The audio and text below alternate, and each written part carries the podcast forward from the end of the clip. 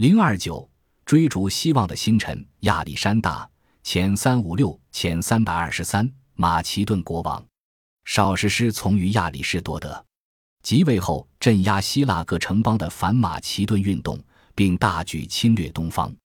自公元前三百三十四年至公元前三百二十四年，其先后打败大流士三世，攻占腓尼基，灭亡波斯帝国，入驻巴比伦。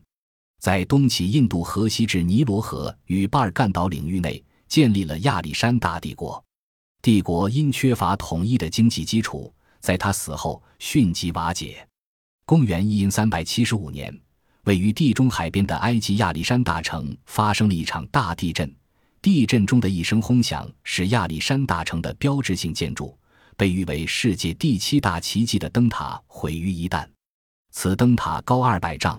上下可容纳二万人，塔内有房三百间，塔顶有一巨大的火盆，塔后面放置一面被磨光了的花岗石反光镜，五十公里以外的海船都可以看到它的火光。此灯塔建于公元前二百八十年，其建造者就是横跨欧亚非三洲的马其顿帝国国王亚历山大大帝。亚历山大出生于公元前三百五十六年。马其顿原是希腊北部一个野蛮落后的部落小国，经过亚历山大的父亲腓力二世的治理，这个民族逐渐强大起来。少年时的亚历山大受过良好的希腊化教育，是希腊著名学者亚里士多德的得意门生。他特别崇拜荷马史诗中的希腊英雄阿喀琉斯，并努力模仿他。少年时代。他就养成了倔强的性格，好大喜功，有很强的嫉妒心。他甚至会嫉妒父亲在战场上取得的胜利，唯恐父亲抢先得到了一切成就，使自己没有建立伟业、留名天下的机会。从十六岁开始，亚历山大就追随父亲南征北战，显示出他杰出的军事天才。公元前三百三十八年。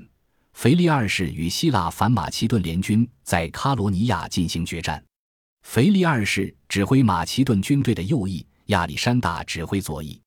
希腊联军打得十分顽强，无数盾牌形成了坚固的壁垒，使亚历山大的重装骑兵束手无策。亚历山大遂改变了战术，令重装骑兵占领前方小山，投标手将浸满油脂的麻绳绑在标上，点燃后刺向对方盾牌。刹那间，盾牌墙成了一片火海。亚历山大的重装骑兵乘虚而入，一举获胜。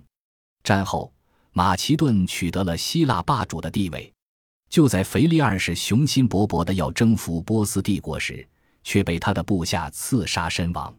二十岁的亚历山大于公元前三百三十六年继承了马其顿王国的最高统治地位。亚历山大即位后做的第一件事。就是率军出征波斯，完成父亲未酬的遗愿。亚历山大的远征军由三万五千名步骑兵和一百六十艘战舰组成。公元前三百三十四年，亚历山大的铁骑踏上了小亚细亚，同波斯军队交锋。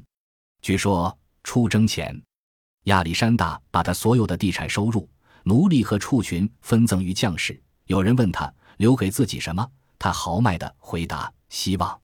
充满必胜的信心。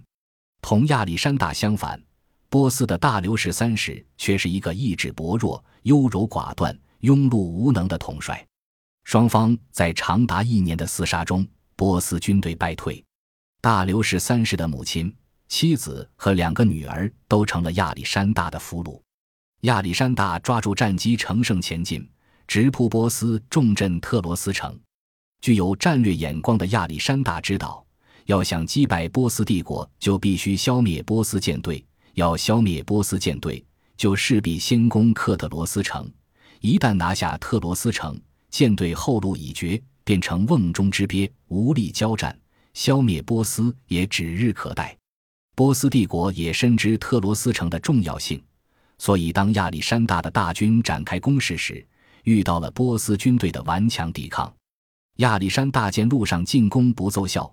又改为海上进攻，最后又分别从陆地和海上一起猛攻。这种双管齐下的战斗持续了七个月之久，特罗斯城仍岿然不动。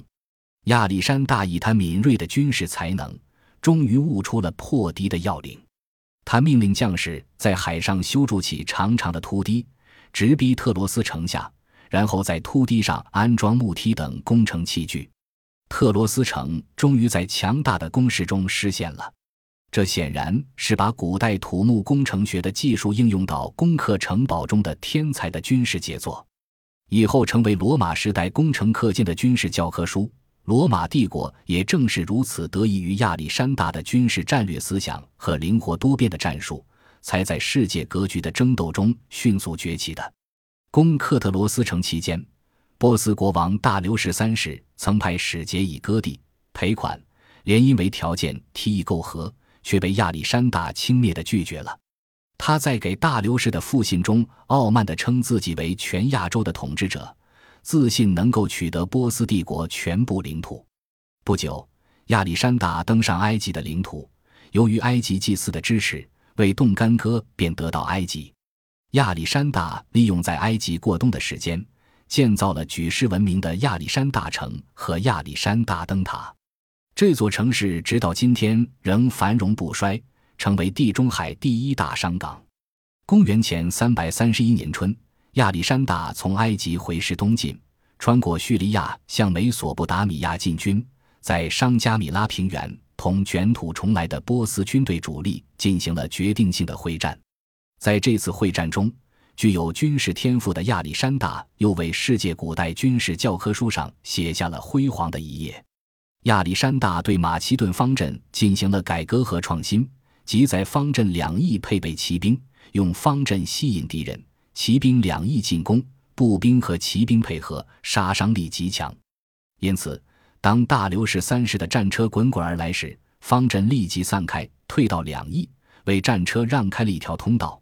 然后用配备了十弩、十骑的步兵炮击战车，粉碎了战车的进攻。随之，亚历山大亲率右翼精锐骑兵猛攻波斯军左翼，全军士气高昂，锐不可挡，波斯军全线崩溃。这古代一次次的战争吞噬了无数的建筑，我们只能从这幸存下来的壁画中去一窥古人的古代文明。此战役使波斯残余势力遭到了致命的重创，再也没有反扑的力量了。亚历山大长驱直人，深入波斯腹地，他进行了惊人的掳掠，洗劫了巴比伦、苏萨和波斯波利斯王宫，夺得了无数金银财宝，追踪大流士到中亚。大流士被杀，波斯帝国灭亡后，亚历山大自封为亚细亚之王，并开始了他更艰难、更辉煌的道路。庞大的铁骑经过亚里安拉、多兰奇加拉，越过俊秀高耸的库什山脉，进人伊朗北部，直达希尔河。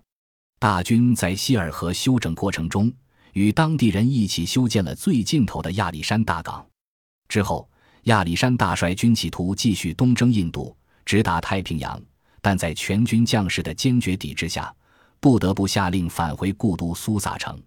亚历山大经过大规模的军事远征，在辽阔的土地上建立起一个前所未有的庞大帝国。他的版图西起希腊、马其顿，东到印度河流域，南临尼罗河第一瀑布，北至要沙水，首都设在巴比伦。踌躇满志的亚历山大仍继续想扩大帝国的版图，他下令修筑运河网，同时乘船绕阿拉伯半岛航行进行考察。正在他向自己的宏大目标迈进时，却突然于公元前三百二十三年患恶性疟疾而猝然死亡。英雄一世，死时年仅三十三岁。